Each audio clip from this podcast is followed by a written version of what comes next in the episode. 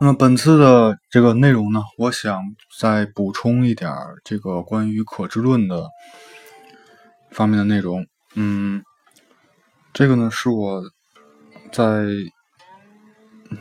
今年三月份的时候，然后突然想到了一些，想到了一个如何去解释，嗯，就李小龙说的一句话：“以无法为有法，以无限。”以无形为有形，以无限为有限，就是我想到如何去解释它，然后用的是这个可知论的一个思想方法。因为我本人是也练武术，然后练了十多年。那么，先从第一个，以无法为有法，就是人们在处理事情的时候呢，会首先先要先寻找一个。适合自己的一个方法，这就是事情的一个开端，也就是无。但这个无呢，并不是一什么都没有，而是说在因为建立在一个前面的基础、前面的认识，包括物质基础之上的一个新的开始。那么这个开始呢，可以成为一个就是这种在建立在以前之上的一个无。那么每个人呢，都是一个个独立的个体，每一件事呢，也是一个独立、独特的事情。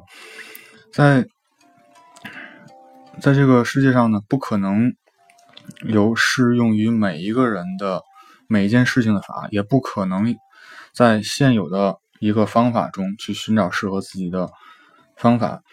那么，但是呢？我们可以把现有的一个或多个法经有效的改造或者结合，使其成为适合自己的，然后适合于这个事的一个方法。那这是以无法为有法。这个再强调一下，这个无法的意思，并不是说完全的无，完全的没有，而是说建立在一个以前基础、以前的方法基础之上的一个无。那么。因为因为不断的有新的事物，但是说我们总是能从这个新的事物中找到旧事物的一些要素，那么能从新新的方法中也能找到一些旧旧从旧的方法中去寻找一个如何去解决新事物的方法。那么以无形为有形，因为因为这个方法呢，它是并不它是一个。人们对于这个客观世界的一个客或者客观这种事件的一个对应的一个方法，所以它是抽象的，是模糊的，所以它是无形的。那么通过实践可以将其具体化，变为有形的。那么这里举个例子，比方说这个 随机应变吧。你看，随机应变呢？这这是一个词，但这个词呢是一个抽象的词。那么，那么，因为因为就举个嗯最简单的例子，比方说这个在医生看病的时候，那么随机应变呢，就是说，比方说每这个两个病人都有发热的症状，那你不能说通过这光从这个发热呢，然后就是说去。去用同一个方法去降温，那么首先要去理解，要去了解它为什么发热的一个病因在什么，然后进行，然后具体问题具体分析的去去治疗它。那么，那么从这个过程中呢，就是将这个抽象的方法，然后把它给具体化。那么在《道德经》中呢，也描述道可道，非常道，也就是说可以说出来的道不是永恒的。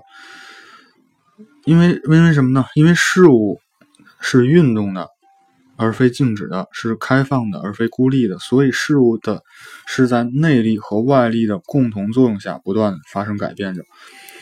这意味着，就是方法没有没有一个长长久的方法，在事物发展过程中要不断的调整自己的方法，不断调整这个事对这个事物的认识，然后去。改变对这个事物的处理方法，然后再将呢这个抽象的方法去化为有形的，然后从一个无形到有形，然后再从有形到无形的一个这么一个循环，也就是从抽象到具体，然后再从具体到抽象，一个螺旋上升式的过程。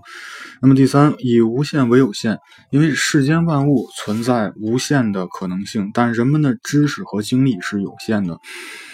在面对无限的偶然性的时候，把现有的一个或多个认识进行有效的。改造和结合，使我们可以有能力的去面对这种无限的可能性，使战胜它成为一种必然，这是一个唯一的结果。那么，通过对这三句话呢，可以这这是对这是对这个可知论的一个补充。那么在后面呢，也会有一个专门去讲可知论的一个大的章节。好，今天。就是这样。